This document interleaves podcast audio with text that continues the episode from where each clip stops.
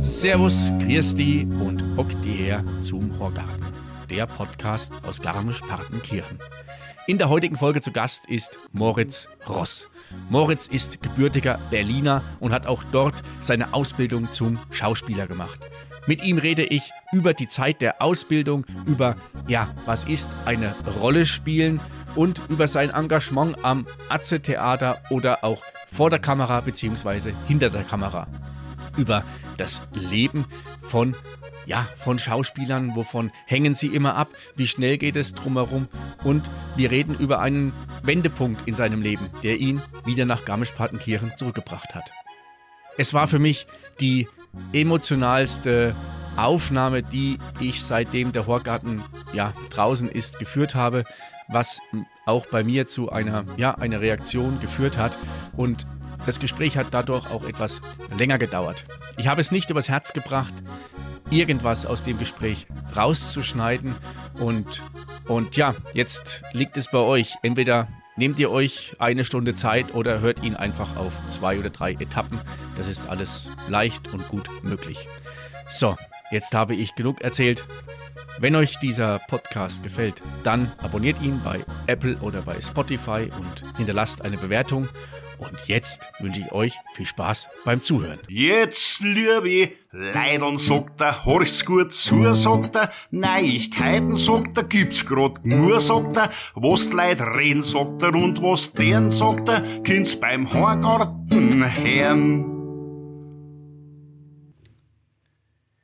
Der heutige Gast im Horgarten war in der Bundeshauptstadt auf den Brettern, die die Welt bedeuten. Dort verwirklichte er sich auf der Bühne, vor der Kamera und hinter der Kamera. Der ganze Trubel, dieses ganze riesengroße Buhai hat ihn dann irgendwann genervt und er hat sich dazu entschieden, was anderes zu machen, seine innere Ruhe zu finden und hier und da ja mit der Kälte zu spielen. Herzlich willkommen, Moritz Ross. Vielen Dank, dass ich hier sein darf, David. Ich bin äh, ja sehr gespannt. Ich freue mich sehr. Mein erster Podcast. Ich freue mich.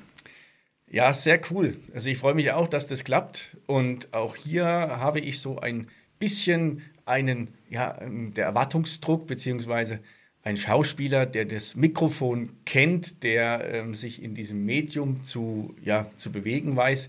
Ich hoffe, ich versage da nicht mit meinen eigenen Anforderungen, was wir gerade im Vorgespräch schon hatten. Also alles gut. Ich bin selber auch ein bisschen, ähm, ja, ein bisschen aufgeregt. Mein erster Podcast, wie gesagt, und auch so ein Mikro jetzt direkt vor der Nase zu haben, ist jetzt auch nicht äh, der Standard bei mir gewesen. Wie gesagt, ähm, auf der Bühne gestanden, viel, viel Theater gespielt oder auch als Schauspieler vor der Kamera, als Regisseur. Deswegen jetzt so ein Gespräch hier mit dem Mikro vor der Nase ist für mich auch schon was Neues. Deswegen ähm, ja. Also bin ich ja im Grunde bin ich der Regisseur. Okay. ja, ich gebe dir keine Anweisung, das ist so, so wie Improvisationstheater. Ja, perfekt, Oder? das ist gut. okay. Ähm, jetzt sind wir schon bei dem Thema Schauspielerei. Das ist ein, ein, eine Sache, die ja für viele oder auch für mich im Grunde so unnahbar ist. Ja, der ist Schauspieler, das ist ähm, ein ganz besonderer Mensch und der ist ja mega berühmt die, der Weg zum Schauspieler ist ja jetzt kein, kein einfacher Weg. Also ich glaube, die Ausbildung hat es unwahrscheinlich in sich. Und ähm, dann Fuß zu fassen auf den Brettern, die die Welt bedeuten, hat, glaube ich, auch viele, viele Steine, die du auf dem Weg dahin irgendwie überwinden musst. Ja, auf jeden Fall. Also es ist immer so ein, ja, so was Besonderes, so ein Mysterium hinter diesem Schauspielberuf, ähm, was auch bei mir am Anfang ja eher ein Hindernis war, wo man eben sagt, okay, wow, Schauspieler sind eben besondere Menschen. Es ist nur ganz wenigen möglich, überhaupt da Fuß zu fassen, auch Geld zu verdienen, auch berühmt zu werden.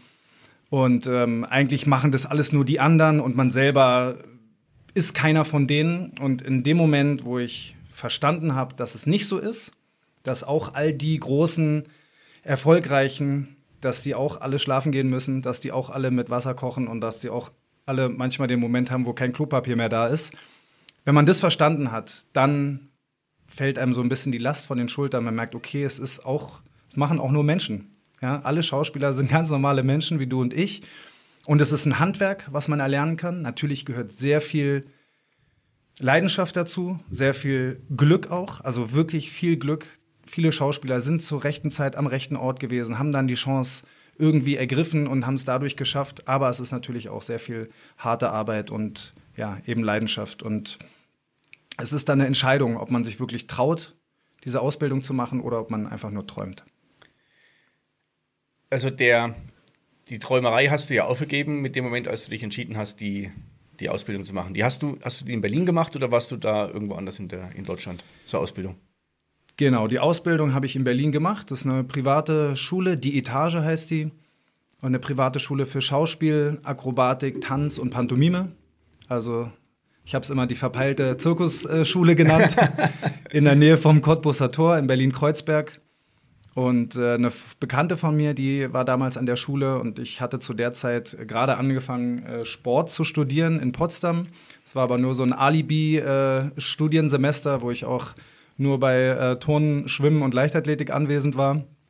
Und ähm, bei den anderen Fächern, da, da war ich dann ein paar Mal in irgendeiner Vorlesung mit 120 Leuten und irgendein kleiner Professor hat da vorne was erzählt und ich dachte mir so, nee, das ist absolut nicht mein Ding. Ich kann mich nicht hier hinsetzen und jetzt vier Jahre lang in solchen Räumen sitzen und mitschreiben. Das bin nicht ich, das ist nicht mein Weg.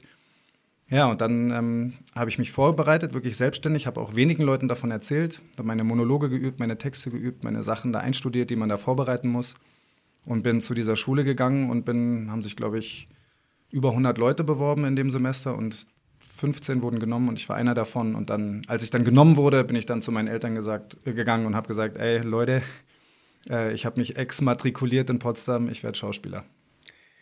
Ja, cool. Das, also die, diese Aufnahmeprüfung, das, da meine ich mich so ein bisschen dran zu erinnern, weil ein, ein Freund von mir, der hat auch die Ausbildung gemacht in München und das war echt, echt hart. Also das ist ja, viele denken ja, gut, ich kann gut schauspielern, ich kann vielleicht einen Witz erzählen, ich kann mal eine Grimasse ziehen. Damit ist es ja nicht getan. Ja, du, es ist ja wichtig, dass du, glaube ich, in diese Rolle richtig reinschlüpfst, dass du das lebst.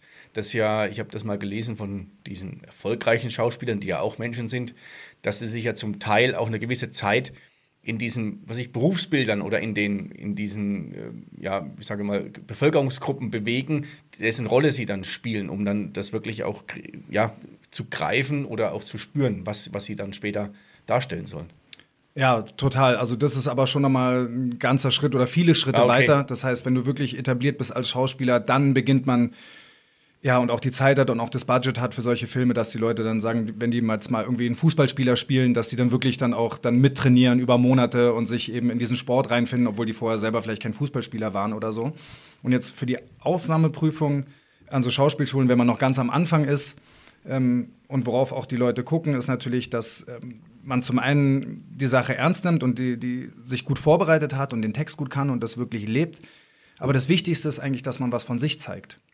Ja, dass man nicht das eben, dass man eigentlich nicht spielt, sondern dass man immer was von sich selber zeigt, von der eigenen Person und dass man, wenn du jetzt den ähm, Romeo und Julia den Romeo spielst und dann eben nicht Romeo, wie er sein sollte, sondern du sollst deinen Romeo zeigen. Und vielleicht bist du irgendwie ein kantiger Typ, dann zeig den kantigen, bisschen verrückten Romeo. Und wenn du eher der weiche Typ bist, dann bau deine Tanznummer mit ein. Die Leute wollen dich, die wollen dich sehen. Das ist das. Man muss sich nackt machen. Das ist das Besondere. Und das, was viele auch gar nicht oder lange nicht verstehen, dass man eigentlich gar nicht die Rolle sehen will, sondern eigentlich das wirklich, was in der Person steckt und wie der diese Rolle interpretiert. So. Ich muss gerade so, so schmunzeln, weil, weil bei mir irgendwie gerade so ein bisschen Synapsenfasching im Hirn ist es gibt ja so diese, die, die weitläufige Aussage, ja, der spielt nur eine Rolle. Das hast du ja im Privatleben und im, im Berufsleben. Und zugleich heißt es ja, wenn ein Mensch authentisch ist und authentisch bleibt, dann kommt er am glaubwürdigsten rüber, beziehungsweise dann ja, kann er auch andere begeistern. Und das, also das habe ich so noch nie, noch nie gehört oder noch nie so betrachtet, dass ja das einerseits ist es die Rolle, die du spielst und zugleich erst die Rolle wirklich an Gewicht und an Glaubwürdigkeit gewinnt, wenn du deine persönlichen äh, Charakterzüge, dein Wesen und sowas mit rein, reinbringst. Genau.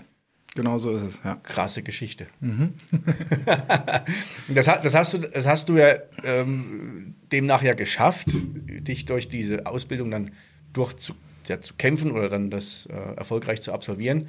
Und dann geht ja der, genau dieser Weg los, den du gerade so ein Stück weit beschrieben hast. Du brauchst ähm, ein Engagement an einem Theater, du musst entdeckt werden von einem äh, Filmemacher oder von einem, ähm, der sich mit diesem Thema beschäftigt. Ähm, wie lange hat das gedauert oder welche, wie, wie war das bei dir? Also ich habe da auch äh, ja, eine spannende Geschichte dazu. Es war relativ kurz äh, oder es war sogar noch während meiner Schauspielausbildung relativ am Ende. Da habe ich eine Regisseurin kennengelernt im Berliner Nachtleben und äh, die hat mich weitervermittelt an einen anderen Regisseur, der gerade dabei war, äh, für einen Film zu casten. Und das war eine Arthouse-Produktion, also Low Budget, äh, wenig Schauspieler, wenig Drehtage, aber trotzdem eben ja, ein Filmexperiment, äh, wo es um das Thema Sex und Liebe ging. Und er hat dieses Thema ähm, ja, Sex vor der Kamera, zwar Spiel im Spiel, also jetzt irgendwie kein Porno oder sowas, aber die haben wirklich äh, Sex gehabt in diesem Film. Und er hat gesagt, ey, dich will ich für diese Rolle haben. Du, der hat, ich habe ein Casting mit dem gehabt, wir haben uns gut verstanden und er meinte, ey, lass diesen Film zusammen drehen. Und ich war damals aber in einer Beziehung und ich habe meiner Freundin davon erzählt und ich war verliebt und für mich war relativ äh, schnell dann klar, natürlich hat man einmal dann diesen Hype, wo man denkt, boah, der will mich, der will mich als Hauptdarsteller, ich krieg dafür Geld und bin dann auf der großen Leinwand zu sehen, aber halt eben schon äh, ein sehr fragwürdiges Projekt gewesen auf jeden Fall.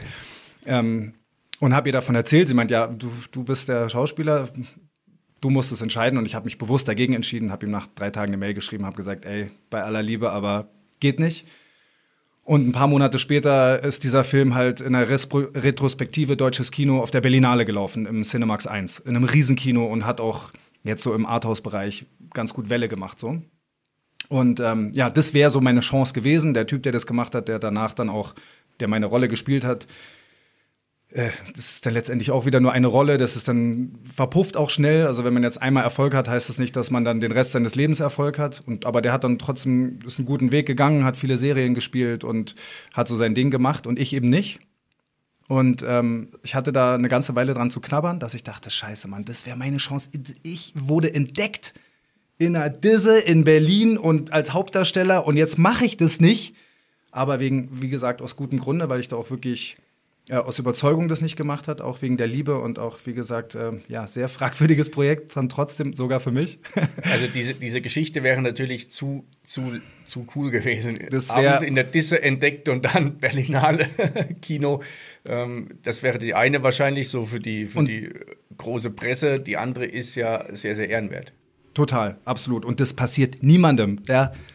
Das, niemand wird entdeckt, ja. Ich wurde entdeckt und habe es nicht wahrgenommen, aber wie schön, weil wie gesagt, ich hatte dran zu knabbern, aber dann doch auch wieder danach bestätigt zu werden, wo ich mir gesagt habe, ey, das war dein Weg und mein Weg ging in eine ganz andere Richtung. Und zwar, ich habe nie wirklich was gerissen im Filmbusiness. Ich habe hier und da mal was gedreht, viele Musikvideos gedreht, auch mal eine Serie mitgemacht. Aber mein Weg ging ans Theater und auch da nicht ans deutsche Theater oder ans Maxim Gorki oder so, sondern soziale Projekte für Jugendliche, für Kinder mit den Themen rechte Gewalt unter Jugendlichen, sexuelle Gewalt unter Jugendlichen.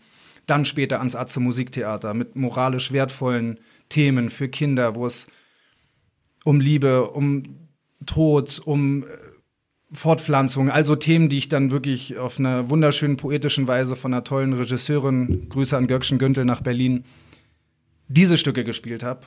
Und das war dann mein Weg, der eigentlich total mit Fame gar nichts zu tun hatte. Viel Kohle war da auch nicht dabei. Aber irgendwann habe ich dann auch nochmal reflektiert und dachte, krass, okay, das, das war jetzt dein Weg. Und ich dachte mir dann auch oft so, ah, es muss noch was Großes kommen, mit mehr Kohle, mit mehr Fame. Auch ich wollte dann doch auch nochmal irgendwie groß raus, so ein bisschen. Und dann habe ich dann irgendwann reflektiert und habe mir gedacht, vielleicht ist das, was du jetzt machst, vielleicht ist das was Großes. Das sieht vielleicht nicht jeder und es gibt auch keine Autogramme. Obwohl, ein paar Autogramme habe ich schon gegeben an äh, 13-Jährige.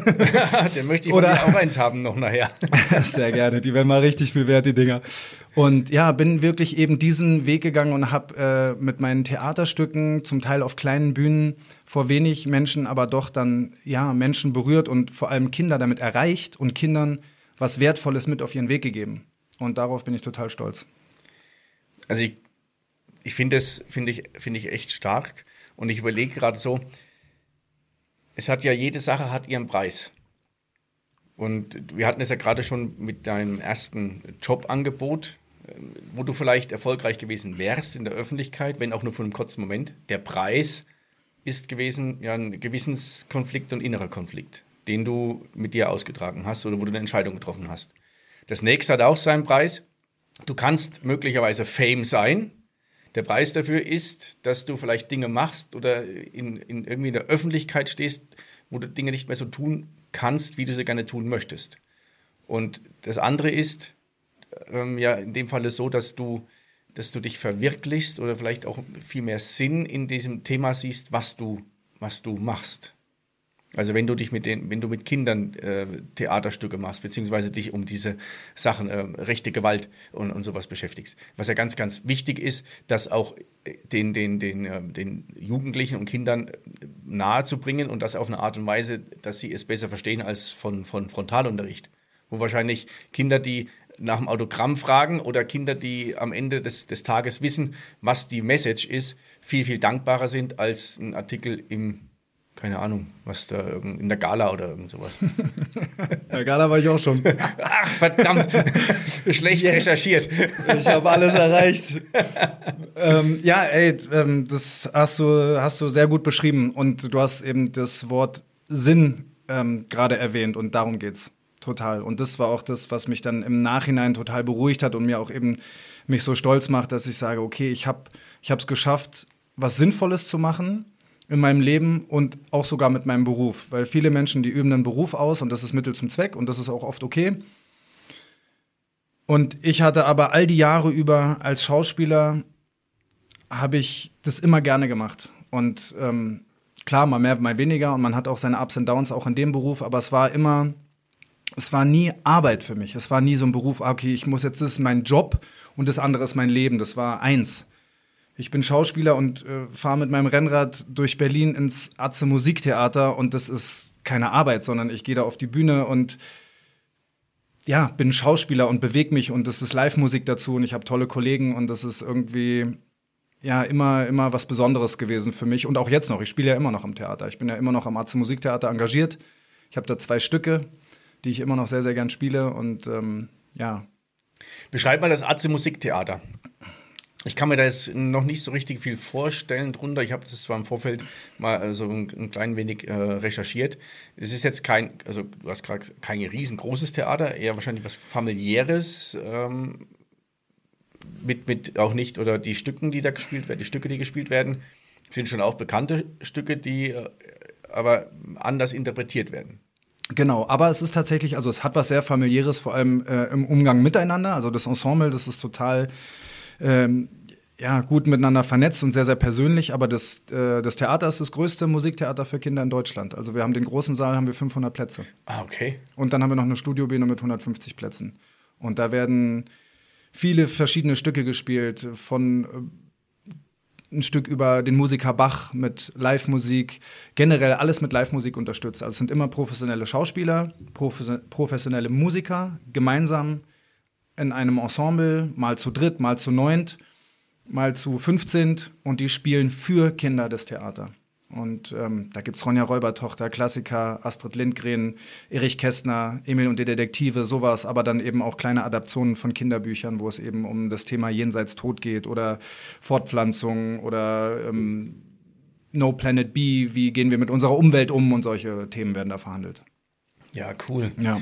Also für euch alle, ja, die ihr mit der Family mal nach Berlin fahrt, sei es ein Wochenendtrip oder für längere Zeit oder im Umkreis von Berlin seid, informiert euch mal beim Atze Musiktheater, was gerade aktuell gespielt wird. Ich werde den Link dazu in die Show Notes reinstellen.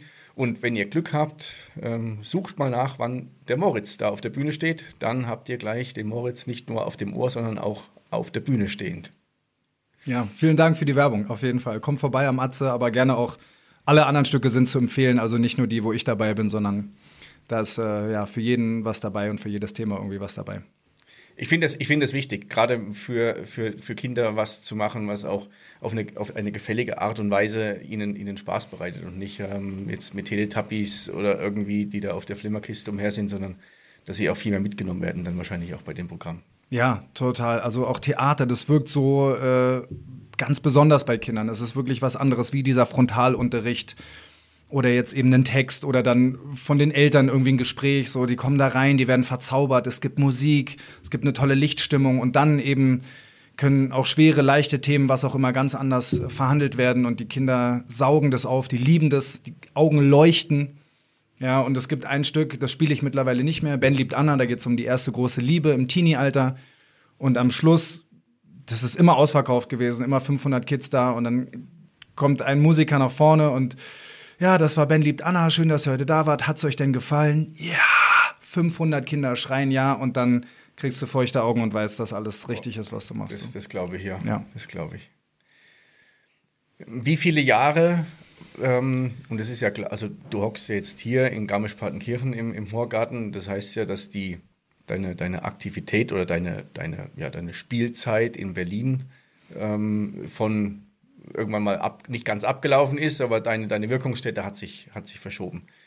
Ähm, wie viele Jahre warst du auf, in Berlin oder wie lange hast du das als Schauspieler und als Regisseur auch, auch betrieben und äh, betreibst du im Grunde noch?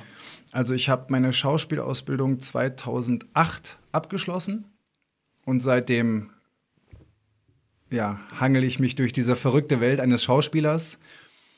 Und das ging dann so vor ja, sechs, sieben Jahren ging es los, los mit der Regiearbeit. Ich bin sehr gut vernetzt mit Easy Does It, eine Firma für Imagefilme, Musikvideos, Werbung. Da war ich seit Tag eins dabei, kenne die Leute, bevor es die Firma gab. Und durch die äh, auch unendliche Dankbarkeit für meine Jungs von Easy Does It aus Berlin. Durch die habe ich die Möglichkeit bekommen, auch als Regisseur zu arbeiten. Da habe ich mich auch hochgearbeitet als Regieassistent, habe am Set mitgeholfen und irgendwann kamen die ersten Jobs, die wir uns auch wirklich verdient haben, wo wir mitgepitcht haben. Und dann haben wir auch ja, coole Sachen gemacht. Werbe, kleine Werbungen für Vans, äh, Musikvideo für DCV, DNS, ein Rapper oder auch ein bisschen größere Sachen. Für Robin Schulz haben wir auch zwei Musikvideos gedreht und das hat auch immer sehr, sehr viel Spaß gemacht. Wobei das wirklich nur ähm, ja, sehr selten passiert, weil man wirklich dann einen Pitch gewinnen muss, wo man da ja viel arbeiten muss, dass es wirklich dazu kommt und auch, dass das Projekt dann passt. Und, aber wenn mal wieder was kommt und wir dann den Pitch gewinnen, dann äh, bin ich immer wieder gerne dabei und drehe dann auch ein Musikvideo mit. Also so ein Pitch ist im Grunde eine Bewerbung. Genau, ja? genau. Ist, also es bewerben sich mehrere Anbieter für, für, den, für den Auftrag. Genau. Okay. Ja. Und wie gesagt, aber das geht alle, die ganze Reise geht seit 2008 bis heute.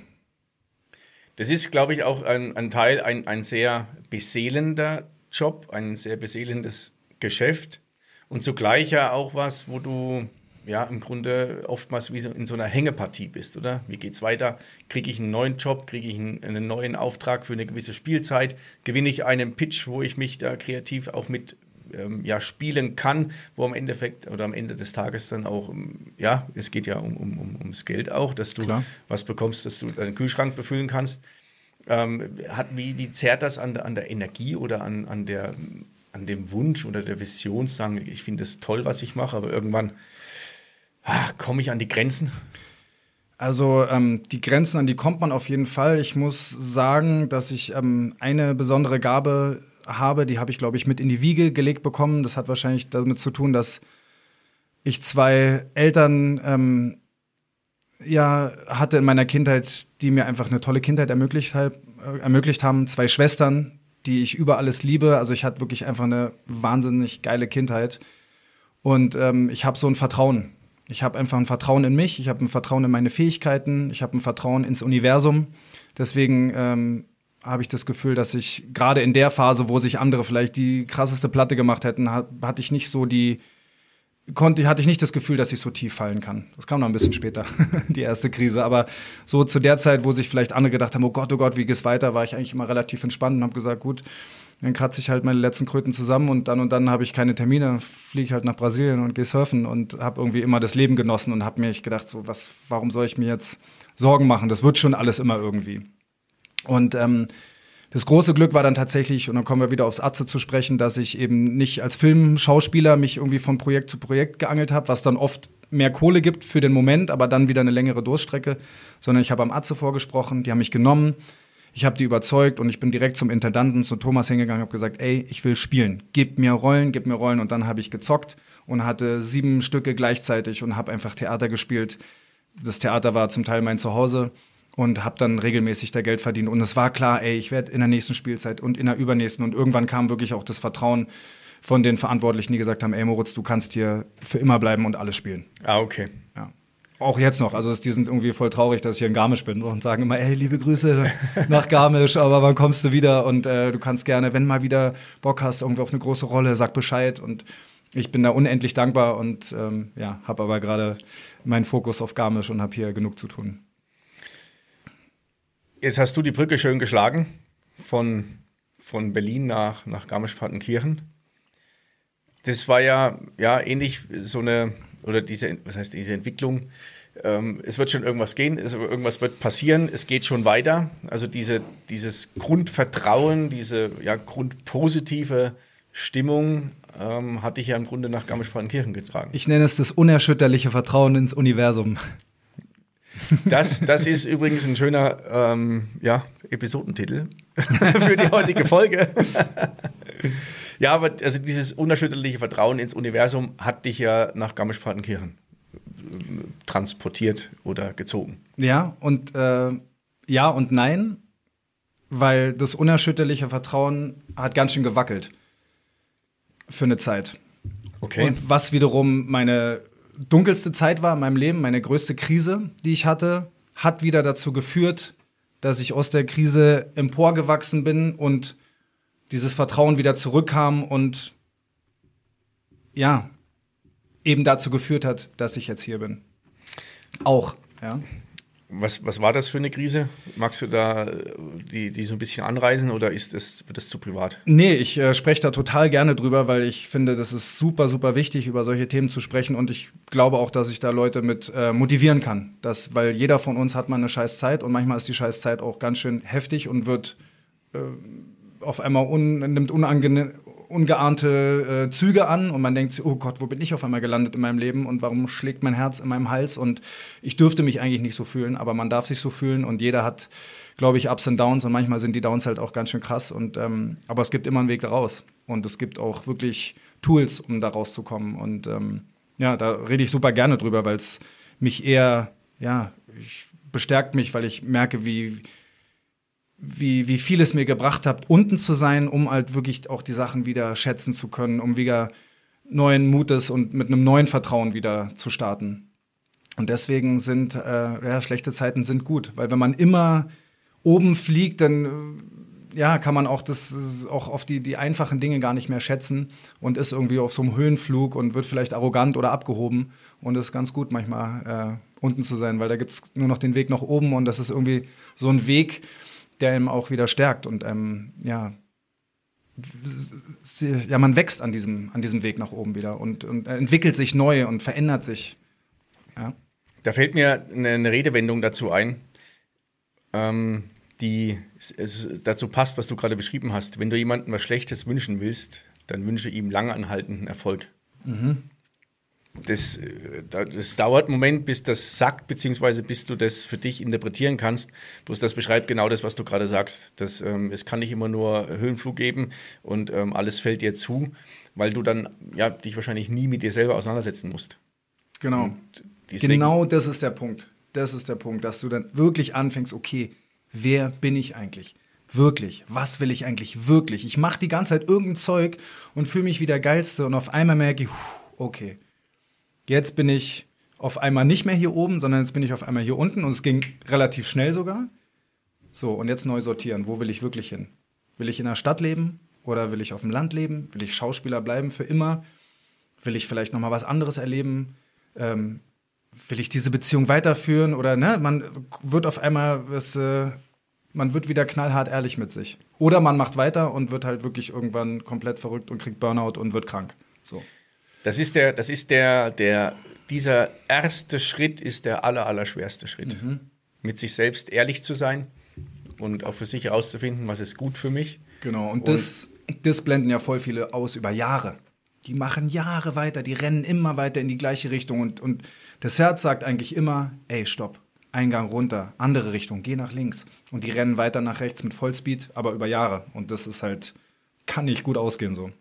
Und ich habe es Gott sei Dank nicht gemacht. Ich habe relativ schnell dann geschaltet. Also um es mal ein ähm, bisschen kurz zu fassen, es war dann wirklich irgendwann Berlin, Nightlife, Alkohol, Zigaretten, Schulden, äh, unglückliche Liebesbeziehungen. Es kam alles von einem auf einmal ähm, auf mich draufgeprasselt. Aber so wirklich so gefühlt zwei Wochen vorher auf einer Party war noch alles cool. Hey Moritz, ja, wuhu, alles ist schick so. Und dann irgendwann so gemerkt, nee, es ist irgendwie nichts mehr, äh, es ist doch nicht so umlot. Und ich habe das tatsächlich, und Gott sei Dank, reagiert unser Körper so schön. Gott sei Dank ist unser Körper mit unserem Geist ja eben eins, was auch viele Leute bis heute noch nicht richtig wahrhaben wollen und hören eben nicht auf die Zeichen. Und bei mir war es wirklich, ja, mein Herz, tatsächlich mein Herzmuskel. Es war eine ganz klare Panikattacke. Ah, okay. Also wirklich, wo du gemerkt hast, okay, unkontrolliert, unkontrollierte Angst, ganz erhöhten Puls, erhöhten Herzschlag und wirklich, okay, krass, hier stimmt was ganz und gar nicht so. Und dann habe ich daraufhin, was ich allen Leuten raten kann, die mal so einen Angstzustand haben, eine Panikattacke oder so eine, ja, eine Depression, depressive Verstimmung, was auch immer, sofort den Liebsten mitteilen. Ich habe mich meiner Mutter anvertraut. Ich so, hey Mama, mein Herz, du hast zu viel Kaffee getrunken. Nein, Mann, ich habe keinen Kaffee getrunken. Meiner Schwester mich anvertraut, meinen Freunden mich anvertraut. Und dann wird es schon mal viel, viel leichter. Und dann ähm, war meine Therapie und bis heute und wird sie auch immer sein, ist Bewegung. Move your ass. Das ist das Beste, was man machen kann. Wenn du nicht klarkommst im Leben, bewege deinen Körper. Dafür sind wir gemacht. Wir hocken viel zu viel rum. Gerade in der Stadt. Ja, und einmal so ein bisschen irgendwie zum, ins Fitnessstudio gehen reicht nicht. Der Körper hat, mein Körper hat, geschreit, hat geschrien nach Bewegung, Bewegung, ja. Und dann habe ich Gott sei Dank einen guten äh, Kumpel in Berlin, Sylvain, ähm, Pariser, der macht Krav Maga, also Kampfsport, Selbstverteidigung, also wirklich Okay. Worst-Case-Szenario, Selbstverteidigung. Och, das war das Beste, was ich machen konnte. Richtig schön, tak, tak, auspowern, zuschlagen, auf dem Kissen natürlich nur. und ja, und dann ähm, habe ich, hab ich gemerkt, okay, ich bin für mein Leben selber verantwortlich. Es ist, es ist wirklich, ich kann, es ist kein Schicksal. Ich werde von niemandem geleitet. Niemand äh, anderes hat mich in diese Situation gebracht als ich selbst. Ich bin all diese Wege gegangen und das hat dazu geführt, dass jetzt meine Pumpe rast. Und ich kann genauso gut alles dafür tun, dass ich mich wieder großartig fühle und dass ich wieder mein unerschütterliches Vertrauen ins Universum zurückbekomme. Und dann war ein Weg, es war so geil, wirklich. Und deswegen ist es einfach schön, auch mal unten zu sein, um wieder rauszukommen. Es war wie in so einem Film, äh, Rocky oder so, wo dann so der oder Karate Kid, der kriegt dann erst auf die Schnauze und dann kommt so Musik und dann fängt er an zu trainieren mit seinem Hund, dann geht er joggen und die Sonne Ja, geht auf ja. und so habe ich mich gefühlt, weil ich habe mich gefühlt wie in so einem Film. Da kommt ein geiler Song und jetzt geht's wieder bergauf und dann habe ich meine Schulden abbezahlt. Ich habe die Beziehung beendet. Ich habe mich wieder reingesteigert in meinem Theaterjob, habe wieder alle Leute nach Jobs gefragt, habe äh, auf einmal wieder an der Bar gearbeitet und wieder mein Zimmer vermietet in Kreuzberg, wo ich vorher gesagt habe, ey, ich bin Schauspieler, ich werde nie wieder Gastro machen, ich werde nie wieder mein Zimmer vermieten. So, ich habe genau das Gegenteil wieder gemacht. Ich habe ganz unten aus angefangen wieder. Ich habe äh, großen Dank an Lente vom Haubentaucher in Berlin. Ich habe beim Weihnachtsmarkt im Haubentaucher Schlittschuhe ausgeschenkt, ausgeteilt. Ja. So, und es hat mir gut getan. Es hat mir wirklich gut getan, wieder unten anzufangen. Dann habe ich eine Sache gemacht, die ich mein Leben lang machen wollte, die ich auch äh, ein bisschen für meinen Vater gemacht habe. Der ist vor elf Jahren gestorben und ähm, der hat mir immer ähm, hat mir so viel mitgegeben, das ist absolut äh, mein Held, der, von dem habe ich so viel. Äh, Meine Schwester meinte heute irgendwie, ey, Dicky oder Ernst, also mein Spitzname ist Dicky und mein Vater hieß Ernst, äh, weil, sie, weil sie meinte, dass ich ihn so ähnlich sehe. Und habe eine Reise gemacht, alleine. Ich habe eine Reise gebucht nach Costa Rica, ein Land, wo ich noch nie war, wo ich niemanden kenne. Und ich buche eh immer nur die Flüge, wenn ich alleine travel oder mit Jungs oder so, ja. Ähm, weil ich liebe dieses Abenteuer einfach. Ich will nicht vorher Airbnb, Hotel oder so, das mag ich gar nicht. Ich will einfach einen Flug buchen, dann komme ich an und dann werde ich schon sehen, wie es weitergeht, weil ich kann ja irgendwie jemanden fragen, wo es hingeht oder so. Und dann habe ich diese Reise gemacht nach Costa Rica und das war der Anfang von diesem Film, von diesem Weg zurück zu mir selbst. Es ist sehr beeindruckend. Ich habe gerade ein, also ein, ein, ein Bild vor Augen, dass du das erste Mal wieder deinen Körper gespürt hast über das ähm, Selbstverteidigungstraining und damit im Prinzip angefangen hast, auch dich selbst wieder zu verteidigen. Ja, das stimmt. Und auch so habe ich es noch nie für gesehen, dich, aber für ja. dich dazustehen und zu wissen, was du, was du wirklich willst. Ja. Ich bin gerade echt so, so geflasht und mir fehlen also nicht ein Stück weit die Worte, sondern das ist, ist sehr, sehr, sehr, sehr beeindruckend, das, das zu beschreiben. Und ich habe gespürt, dass mit dem Moment, als wir zu, dem, zu der Wiederauferstehung, nenne ich sie mal, vom Moritz kam, was für eine Energie auf einmal da war. Mhm. Wie du, also da war voll die Power da und der feste Glaube daran, dass das der richtige Weg ist. Ja, total. Voll. Genau. Und um noch ähm, kurz die Brücke zu schließen zu meinem Vater, der hat eben diese Reise nie gemacht, deswegen habe ich das auch gemacht. Ne? Weil der meinte so, ey, ich habe irgendwie, der ist mit uns ohne Ende gereist.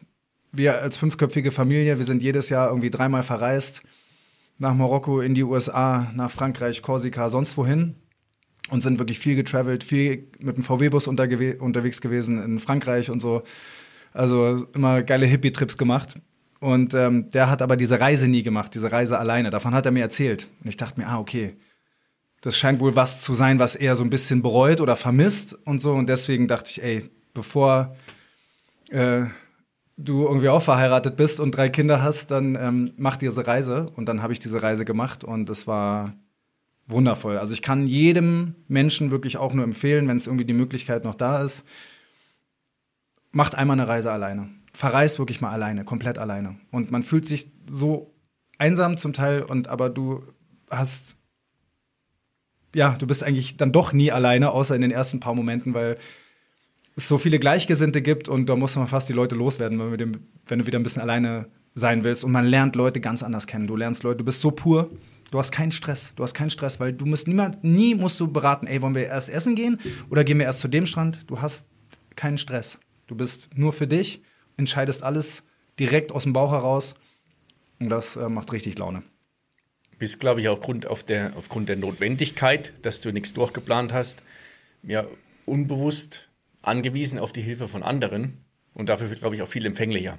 Dass dass du mit Menschen ins Gespräch kommst und äh, sich dann, dann, dann du von einer Situation in die nächste reinkommst und auf einmal ist der Tag oder die Woche durchorganisiert. Voll. Also man muss sich um gar nichts kümmern eigentlich. Das ist super ja, entspannt. Ist cool. das ist echt geil. Ja. Costa Rica ist ja verdammt warm. Genau. Und aus der ganzen Schauspielerei, Regie, Geschichte, Party und äh, Clubs wurde es auf einmal dann arschkalt. Mhm und viel, viel ruhiger. Mhm. Also du hast im Grunde nur die Stimmt. Atmung Was ist passiert? gehört.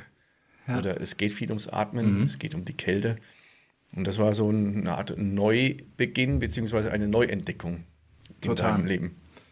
Es war ein, ähm, auch der, ja, um zu beschreiben, wie, wie wirklich das Bedürfnis danach auch entstanden ist. Also man muss, um mich zu beschreiben, was mich ausmacht, das ist wirklich der Mensch, der Natur liebt, der Bewegung liebt. Das bin ich. Also wenn ich mich beschreiben würde, dann würde ich nicht sagen, ich bin Schauspieler oder Regisseur oder so. Dann würde ich sagen, ich bin, ich bin eigentlich ein Indianer. Ich bin barfuß in Hort gelaufen früher. Ich habe immer, bin Gott sei Dank auch in einem Randbezirk groß geworden von Berlin. Jetzt nicht in Neukölln, Bodinstraße oder so, sondern wirklich noch, wo es irgendwie auch ein paar Bäume und ein paar Seen gibt und so. Und auch gerade durch die Reisen mit meinen Eltern. Also ich bin wirklich, ja, ich bin Naturbursche. Und das ist das, was mich ausmacht. Die Liebe zur Natur, die Liebe zur Bewegung. Ob Surfen ist, Skaten, Snowboarden, Schwimmen, Tauchen, von irgendwelchen Bäumen oder Felsen ins Wasser springen. Das ist mein Ding. Das ist, das ist meine wahre Natur. Und es hat eben mit, ja, ich habe mich eh nie über irgendeinen Job definiert oder so. Auch wenn es trotzdem immer ein großer Teil von mir war. Und ähm, dann hatte ich eben einen, einen Moment in dieser Phase, wo es mir nicht gut ging, wo ich wirklich meine Krise hatte und mit meiner damaligen Freundin noch zusammen war und da meinte ich ja in der Rage gesagt, wo ich auch irgendwie, äh, wir uns gerade gestritten haben. Und dann meinte ich so, weißt du was? Irgendwann, ey, da bin ich Vegetarier, mach nur noch Yoga und lebe irgendwo komplett in der Natur, in Alaska, in so einem krassen Block, in einer Blockhütte oder so. Ist jetzt nicht ganz so weit gekommen, ja. Also, ich habe gestern noch mal ein Stückchen vom Gulasch und vom Schnitzel probiert, als wir, ich halt mit meiner Schwester und ihrem Freund in den Kids- und Frauendorfer war. Und ich mache auch nicht den ganzen Tag nur Yoga. Und ich bin auch nicht in einer Blockhütte, sondern lebe hier in Garmisch. Ist immer noch eine Kleinstadt, ja. Dorf darf ich nicht sagen. Kaff auch nicht. Ist eine Marktgemeinde. genau. Nee, Kaff sage ich, sag ich, wenn dann sehr, sehr liebevoll, weil ich liebe Garmisch über alles. Ist, ähm, da haben wir noch gar nicht drüber gesprochen, dass ja meine Garmisch-Liebe äh, auch schon 20 Jahre geht. Also ich bin ja hier hergekommen das erste Mal zu meinem, für meinen Zivildienst. Und da war ich 20 so ging's los. So. Und ich bin seitdem ich 20 bin, jetzt bin ich 39, werde dieses Jahr 40, ist kein Jahr vergangen, wo ich nicht in Garmisch-Partenkirchen war. Wo hast du Zivildienst gemacht? Beim KJE. Beim, beim KJE? Mhm. Also das ist der Kreis Jugend... Kinder, Jugend, Erwachsenenhilfe. Kinder, Jugend und Erwachsenenhilfe. Genau. Und ich habe Kinder betreut, Behinderte, Menschen mit Behinderungen betreut, äh, Alte im Integrationskindergarten gearbeitet und es war eine tolle Zeit. Also es war richtig, richtig schön. Viel Snowboarden gewesen, viel Bier getrunken und äh, war, war, war, eine gute Zeit. Und ja, da habe ich wirklich äh, viele Menschen hier kennengelernt und ähm, habe hier Freunde gefunden. Eine Person, äh, der ist äh, immer noch einer meiner allerbesten Freunde. Man darf mehrere beste Freunde haben. Der Werner von Reizenstein. Da bin ich heilfroh, dass es den noch gibt. Also es, ja, es hat sich äh, so eine große Liebe zu Garmisch entwickelt, die nie abgerissen ist. Und jetzt mittlerweile, also wie verrückt, was für eine Story, wenn ich mir meine eigene Lebensgeschichte anhöre, wie krass ist das.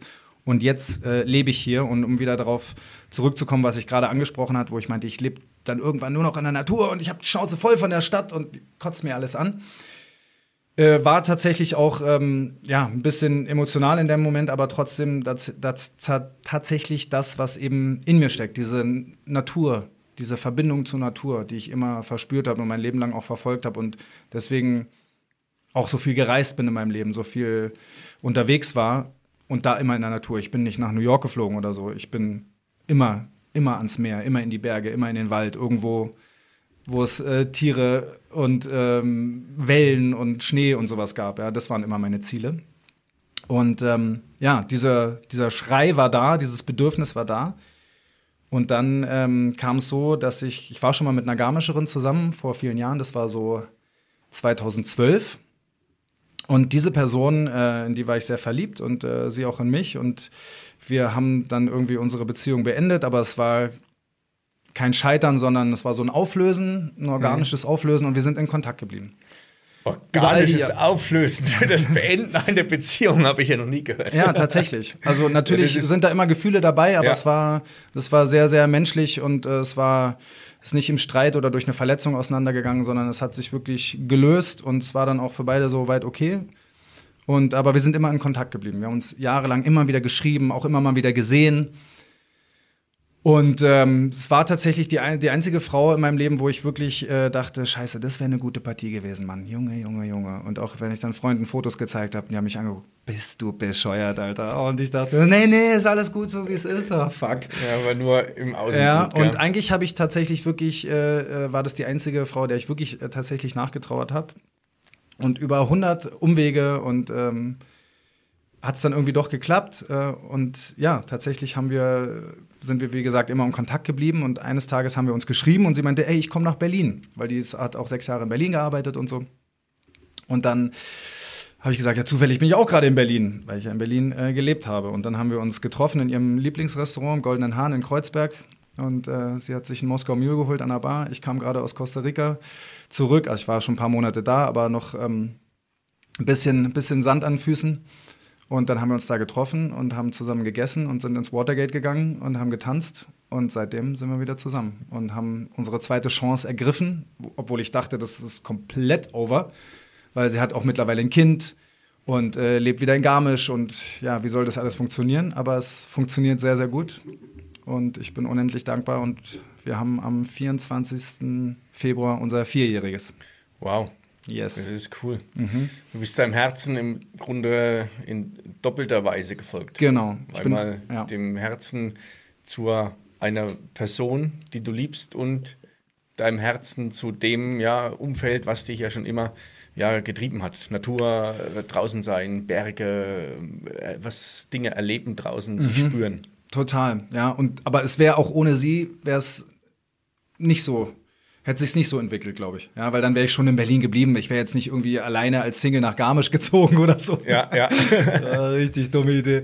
Ne, wer weiß, wie das geworden wäre. Aber ähm, nee, es tatsächlich, tatsächlich hat's wirklich, äh, war der Hauptgrund sie, aber es war eben, waren diese Liebe eben zur Natur und die Liebe zu ihr hat es natürlich auch nochmal verstärkt und hat den Weg auch nochmal einfacher gemacht für mich. Und auch, ich bin jetzt hier nach Garmisch gekommen, ich, das ist mein zweites Zuhause. Ich habe mit dem Hans-Jürgen äh, Montenegro getrunken, ich war mit dem Erwin Gruber, äh, habe für den Erwin Gruber gearbeitet und äh, war mit Andy Lehmann auf der Zugspitze im Summercamp und so, weißt du? Also ich, hab, ich kann ein bisschen mitreden so. Also der Hans-Jürgen ist einer der ja, legendärsten Nachtclub-Betreiber aus Garmisch-Partenkirchen. Der Erwin Gruber ist auch ein vogelwilder äh, Skifahrer und Snowboarder. Oder Snow oh, Snowboarder. und Andi Lehmann auch äh, legendärer Snowboarder. Moritz, ich unternehme jetzt den dritten ja, Anlauf. Aber das musste ich noch mal kurz erzählen, weil auch weil das ist mir super wichtig, eben diese Entstehung und, und meine Liebe einfach zu Garmisch zu bekunden und zu den Menschen hier. Und Berlin und Garmisch haben irgendwas gemeinsam. Irgendwas ist da, irgendeine Brücke ist da, ich weiß auch nicht, aber irgendwie es matcht. Die Brücke kannst nur du für dich im Moment schlagen ja. und vielleicht ähm, versteht es der eine oder andere auch noch im, im Laufe des Gespräches beziehungsweise im, im Nachgang. Also wie gesagt, der, der dritte Anlauf von mir und es war deine Ausführungen jetzt, die waren einfach so, so emotional und erklären das, erklären das, was du, was du machst und was du tust, weswegen ich es nicht übers Herz gebracht hatte, das zu, das zu unterbrechen. Also wir waren bei, bei Kälte und Aber Atmen. Kälte. so, genau. Ich habe meine Liebe hier wiedergefunden. Ähm, habe immer mehr und immer mehr Zeit in Garmisch verbracht. Ich habe natürlich meinen Job noch in, in, in, Berlin, meine Wohnung in Berlin. Meine Freundin hat mich oft auch besucht. In Berlin, wie gesagt, sie hat sechs Jahre in Berlin gearbeitet.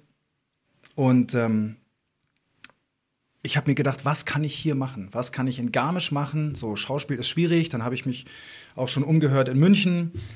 Dann, das darfst du auch keinem erzählen, ey, dann hatte ich ein, ja, egal, kannst keinem erzählen. Also auf jeden Fall hatte ich ein paar Chancen.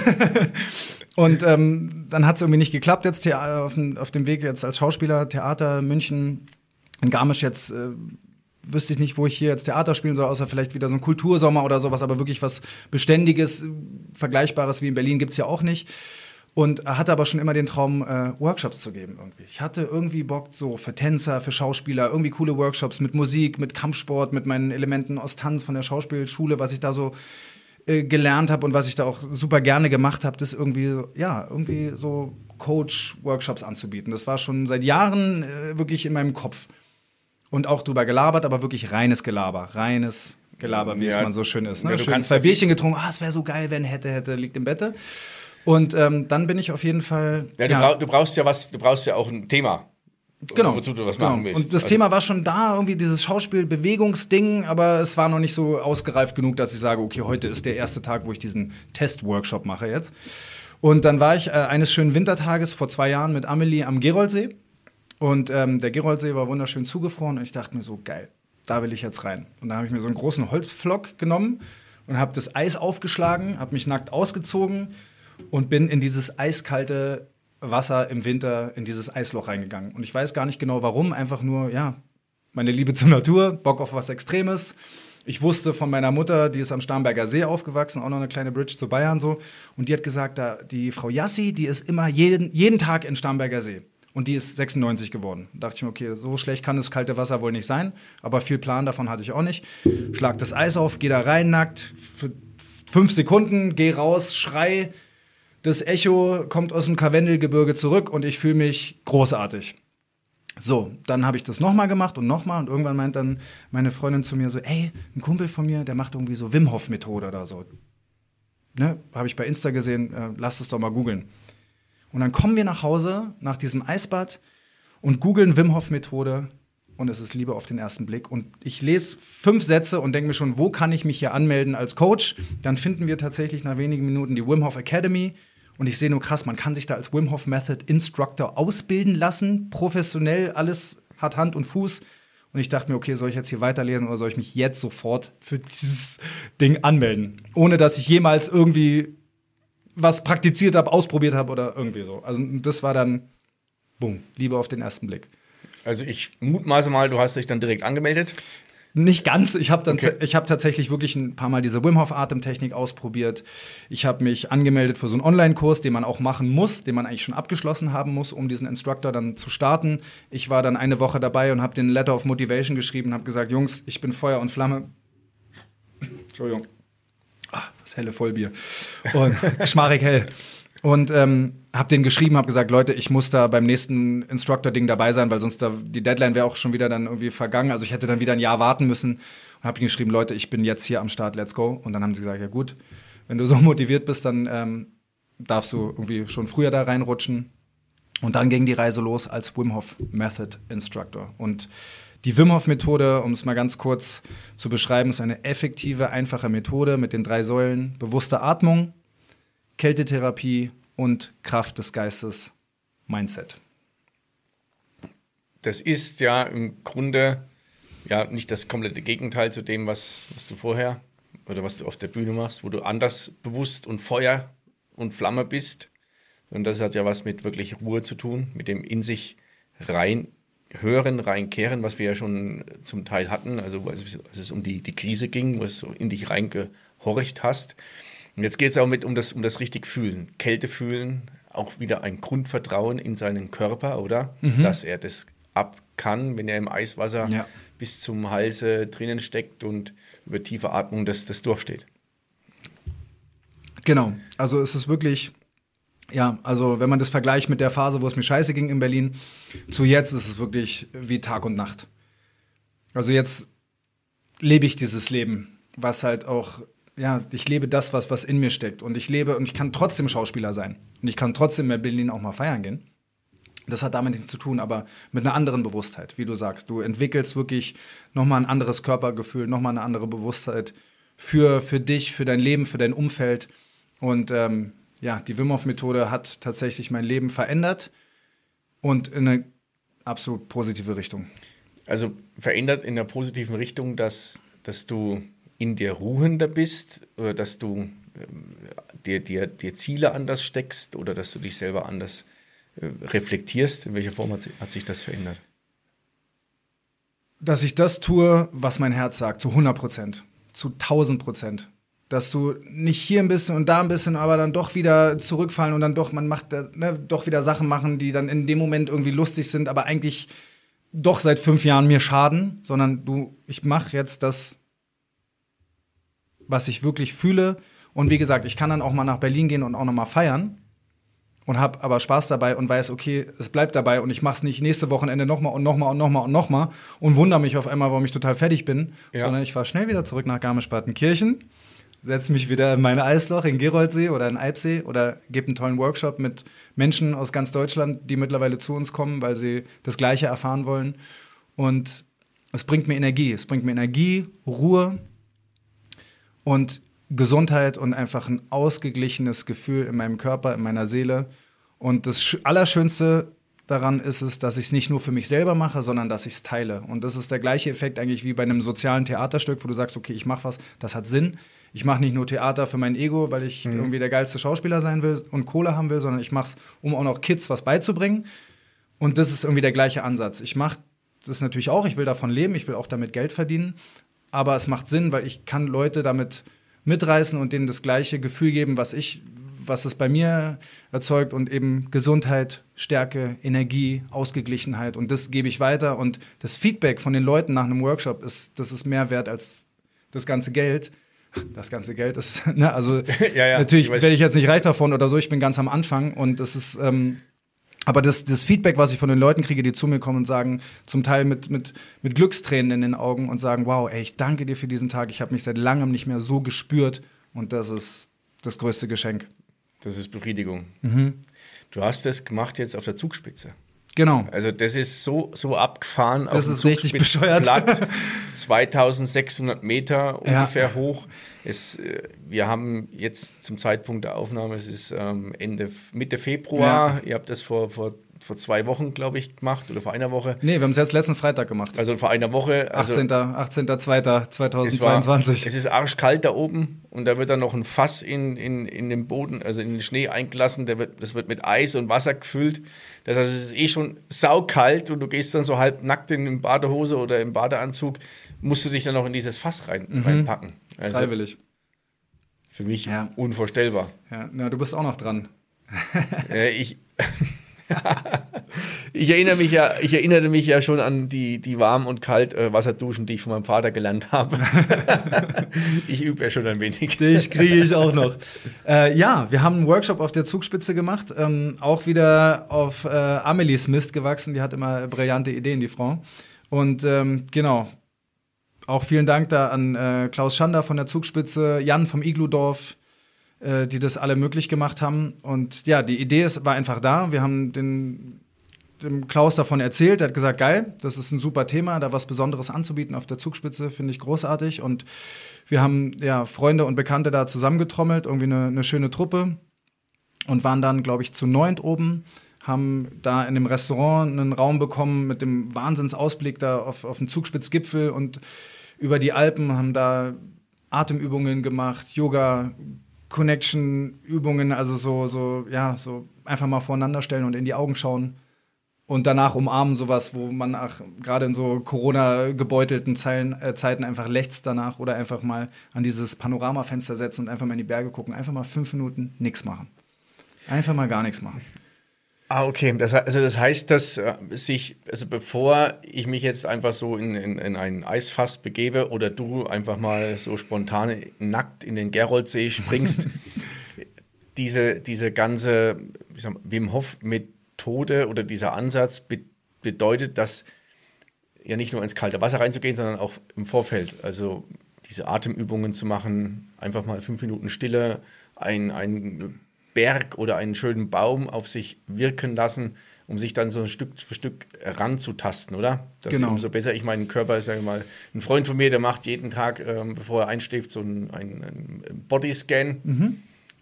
Das ist ja im Grunde auch, oder? Du prüfst genau. mal, wie, wie spüre ich das alles, um dann vielleicht intensiver das Ganze wahrzunehmen. Genau, absolut. Du hast so richtig beschrieben. Genau so ist es.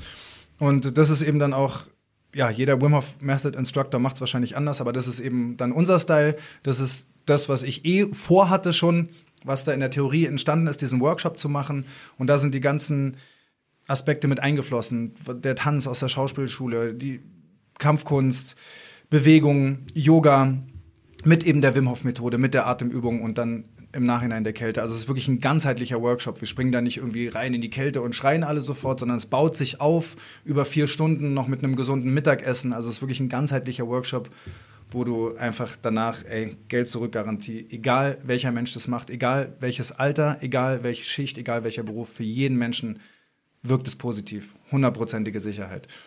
Und genau, das haben wir gemacht und das Ende, der krönende Abschluss war dann eben dieses Eisbad. Jan vom Iglodorf, der hat uns ein Loch gefräst, eine Tonne da eingelassen und dann mit Blick über die Alpen, dann dieses Eisbad, es war relativ böig, also es waren wirklich Sturmböen. Wir hatten das große Glück, dass da noch eine, eine Sauna vom Iglodorf daneben steht. Und dann haben wir uns da dieses Eisbad gegeben für zwei Minuten und es ist äh, immer wieder erstaunlich, wie krass es wirkt. Du gehst einfach zwei Minuten in eiskaltes Wasser und was das mit dir macht, ist immer wieder erstaunlich.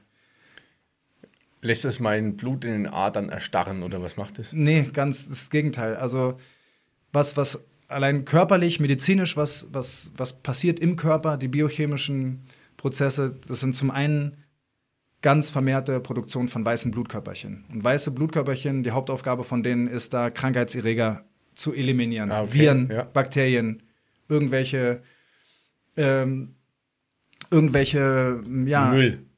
Müll irgendwelche kleinen Bakterien und, und, und, und Viren und Krankheitserreger, die eben da nicht sein sollen. Für dieses, dafür sind die weißen Blutkörperchen zuständig und die werden durch Kälte ganz vermehrt produziert. Es werden Hormone ausgeschüttet, Serotonin, das Happy-Molekül, also die Mundwinkel gehen nach oben, du kannst machen, was du willst, du fühlst dich einfach Bombe danach. Und Noradrenalin wird produziert, auch ein wichtiges Hormon, was auch für den Gemütszustand zuständig ist. Also in der Pharmaindustrie wird ganz viel mit Noradrenalin gearbeitet. Also in Antidepressiva mhm. ist Noradrenalin drin. Aber ich verkaufe halt keine Pillen, sondern ich verkaufe halt einen ganzheitlichen Workshop, die Wim Hof Methode und eben ins Eisbad. Das ist, gibt keine Nebenwirkungen. Es ist alles natürlich. Es ist die Atmung, es ist die Kälte, es ist das Mindset, es ist Bewegung, es ist die Natur.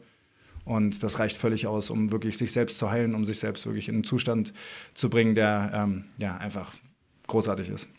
Wenn ich jetzt bei dir an so einem Workshop teilnehme, ist es da notwendig, mich irgendwie vorzubereiten oder kann ich daheim schon mal so ein bisschen üben? Ich habe das gerade so ein bisschen flapsig gesagt und in der Tat habe ich das von meinem Vater übernommen, mhm. äh, diese warm-kalt-Duschen. Mhm. Und das ist für mich oftmals eine Überwindung, bloß nachdem ich mich dann halt kalt abgeduscht habe, bin ich also nochmal noch mal frischer und, und für mich also Kraft, jawohl, das habe ich mir jetzt über mich ergehen mhm. lassen. Genau, ja, also voll. Kalt duschen ist eine super Vorbereitung darauf. Also man kann anfangen, also normal heiß duschen. Ich liebe auch heiße Duschen. Jetzt nicht, dass die ganze Zeit irgendwie nur kalt dusche oder so. Also schön heiß duschen wie immer und sich waschen. Und dann die Dusche wirklich auf komplett von heiß auf eiskalt stellen, auf die kälteste Stufe. Und hier in Garmisch ist einfach, was hier von Wasser aus der Leitung kommt. Also ich weiß es vielleicht nochmal anders zu schätzen als die Leute, die hier geboren sind. jeden Morgen, wenn ich aufwache, dann äh, feiere ich die Berge und jedes Mal, wenn ich den Hahn aufdrehe und das Wasser spüre und auch trinke, schmeckt anders, viel kälter. und äh, ja, dann einfach kalt abduschen. Mit den Beinen, Armen anfangen und erstmal sagen, okay, 30 Sekunden duschen. Da ist wichtig bei Kälte immer die Atmung regulieren. Durch die Nase ein, Mund aus, langsam, gleichmäßig atmen, nicht dieses, nicht in dieses Hecheln kommen und Ja. dann ah, schnell, schnell, husch, husch, sondern es zulassen, die Kälte zulassen. Embrace the cold, embrace your breath. Und ähm, umarme die Kälte, umarme deinen Atem, lass es zu, Schultern runter, Gesicht entspannen und dann langsam steigern über die Wochen erstmal. 15 Sekunden, 30 Sekunden, 45, eine Minute, bis man bei zwei, drei Minuten angelangt ist. Das ist schon ordentlich, drei Minuten kalt duschen und dann aber rausgehen. Nicht nochmal warm abduschen. Ich schluck gerade bei drei, bei drei Minuten. Okay, mal Also, zwei. Zwei ich ist okay. Ich werde, ja, ich werde morgen mal ähm, das, das, äh, meine, meine Zeit dabei stoppen. Ich denke, ich komme auf 30 Sekunden. 30 Sekunden sind erstmal super. Man muss nicht übertreiben. Man steigert das langsam. Man steigert das langsam über, über eine Zeit und auch die Wim Hof Methode über Monate das langsam wachsen lassen, ins Leben langsam integrieren. Nicht von heute auf morgen und auch nicht sich irgendwie dann, ah ja, heute habe ich es mal einen Tag nicht gemacht. Das ist nicht schlimm. Wichtig ist nur, dass da ja, eine gewisse Kontinuität eben reinkommt, wie es mit allen Dingen ist, die gut tun. Die sind, musst immer alles, was deinem Körper gut tut, da musst du eigentlich die Komfortzone verlassen. So, weil auch wenn du rausgehst, du hast eine Skitour gemacht, hast du vorhin erzählt. So, natürlich ist gemütlicher auf der Couch, aber du fängst, packst deine Sachen, da verlässt du schon die Zone und dann packst du alles zusammen und dann bist du auf dem Weg und dann läufst du rauf und dann, wenn du oben ankommst und es reißt auf und dann wirst du belohnt und dann merkst du, geil, deswegen mache ich das. Aber du musst halt immer wieder diese Zone verlassen und das ist immer das Schwierige und man muss sich jedes Mal immer wieder neu motivieren, aber nur da passiert das wahre Leben. Das ist ein schönes Bild. Das ist ein schönes Bild mit der Vorbereitung auf eine Skitour oder auf ein, auf ein, ähm, auf eine, eine sportliche Aktivität oder wie auch immer. Mhm. Ja, Moritz, jetzt haben wir schon relativ lange. Haben wir ähm, gelabert. Nicht nur Laber gelabert, nicht. es war sehr interessant und auch sehr, ja, sehr tiefgehend. Und ich hatte stellenweise echt Gänsehaut bei deinen Ausführungen, bei deinen Erlebnissen. Es ist also sehr bewegt und sehr, sehr reflektiert. Ja, freut mich total und tut mir auch total gut, ähm, ja, das zu erzählen einfach. Also es, es ist ja schön einfach, das auch mal eigentlich eine, einen fremden Menschen. Wir haben uns jetzt irgendwie vorher einmal getroffen, aber wir haben uns auch irgendwie direkt gut verstanden und haben auch direkt Deep Talk gehabt und dachten schon, scheiße, hätten wir mich direkt aufnehmen können so. Und ähm, ja, ich bin einfach, ich bin einfach dankbar, jeden Morgen aufzuwachen und das ähm, ist einfach, ähm, ja, hat sich, hat sich toll entwickelt und ich glaube, dass es bei jedem Menschen äh, dazu kommen kann, einfach glücklich und erfüllt zu sein, wenn man wirklich auf sein Herz hört, hört sich jetzt ein bisschen nach Klischee an, aber so ist es einfach und man muss, man muss immer wieder sich vor Augen führen, dass wir für unser Schicksal selber verantwortlich sind. Ne, Man kann nicht sagen, ah, ich habe Pech. Klar, es gibt Dinge, die können wir nicht beeinflussen, wie zum Beispiel den Tod meines Vaters, den konnte ich nicht beeinflussen, da konnte ich nichts gegen tun. Aber ich konnte mich entscheiden, ob ich noch mal an seinem Sterbebett zu ihm gehe und sage, ey Papa, ich liebe dich. Auch so ein Satz, den ich wurde nicht so mit diesem Satz erzogen. Das, das kommt mir nicht so leicht über die Lippen. Wenn ich das meiner Mutter sage, die fängt sofort an zu heulen. Aber ich habe es noch mal geschafft, ihm das zu sagen. Habe gesagt, ey, du bist der beste Vater der Welt, Mann. Und der war schon im Delirium, aber er hat es noch gehört und vielleicht habe ich es auch nur für mich gesagt. Vielleicht hat er auch geschlafen, ich weiß es gar nicht, aber ich habe es ausgesprochen und dafür konnte ich mich entscheiden. Den Weg konnte ich gehen. Ich hätte unten bleiben können und sagen, ja, ich, vielleicht sollte ich sagen, ach nee, doch nicht. Deswegen, wir haben, wir haben immer die Möglichkeit. Wir haben immer die Möglichkeit zu sagen, okay, bleibe ich heute irgendwie, hänge ich durch oder raff ich mich auf und mache mach einen geilen Tag draus. Und gehe auf den Berg, auch wenn das Wetter scheiße ist. Und mach mein Ding und zieh's durch. Und erst tut's weh, wie das Eisbad, aber dann kommst du raus aus dem Eisbad. Ein Eisbad ist eine Metapher für, ja, alle Struggles, die wir haben, aber wenn wir uns denen stellen und eben ruhig bleiben und nicht sofort irgendwie verzweifeln, sondern okay, das ist, es gibt einen Weg und im Eisbad gibt es den Weg zum Beispiel einfach tief durchzuatmen, ruhig zu atmen, ruhig zu bleiben und dann gehen wir raus und danach fühlen wir uns einfach großartig und können eine Runde abschreien und fühlen uns ganz anders als noch zwei Minuten vorher. Ich bin auch gespannt darauf, irgendwann mal abzuschreien. Ja, Jetzt ähm, werde, werden wir leider das Gespräch beenden äh, müssen aufgrund der fortgeschrittenen Zeit. ja wie lange haben wir jetzt? Wir sind jetzt bei weit über einer Stunde. Oh shit, okay. Doch wieder zu viel gelabert. Aber Ich werde noch ein bisschen was schauen, dass ich es ja. irgendwie in, in unter einer Stunde hin, hinbringe. Ja, Moritz, ähm, ich habe noch ein Geschenk für dich. Und zwar gibt es ja beim Podcast die Möglichkeit, ähm, einen Titel zu vergeben. Das behalte ich mir vor. Und es gibt noch die Möglichkeit, eine Beschreibung dazu zu fügen, die also zu diesem Podcast pa passt. Und diese Beschreibung, die darf mein Gast aus dem Horgarten dazu beisteuern. Okay. Darf es auch auf Englisch sein? Ja, sicher. Okay, dann ist es It's too late to worry. Ist das, äh, das ist ein Lied, oder? Ist äh, ein, eine Songzeile aus von, von, äh, äh von Bakerman, von Laidback. Dann packe ich dieses Lied auch noch mit in die Shownotes. Yes. Ja, Moritz, hey, vielen Dank, dass du im Horgarten zu Gast gewesen bist. Ich habe zu danken. Es war super interessant, es war sehr tiefgehend. Ich hatte echt stellenweise Gänsehaut und gerade am Ende ähm, nochmal etwas wirklich leicht ähm, Klose im Hals. Es war sehr schön hier zu sein. Es hat, war mir eine große Freude. Und ja, ich bin dankbar, dass ich hier sein durfte. Ich bin dankbar, dass ich hier in Garmisch leben kann. Und ähm, ja, das Bierchen schmeckt fantastisch. In diesem Sinne, erstmal Prost. Cheers. Mai war das ein schöner Horgartenheit. Er war super interessant und ich bin immer noch sehr bewegt von den Erlebnissen und von der Sichtweise von Moritz. Wenn ihr demnächst mal eine Rolle spielt oder euch in einer Rolle befindet, prüft mal, wie authentisch ihr seid. Und wenn ihr euch duscht, dann dreht den Wasserhahn kalt auf, atmet langsam und tief durch und schaut mal, was der Moritz an Workshops zu bieten hat. Und wir hören uns beim nächsten Mal. Servus, Viert euch, bis zum nächsten Mal.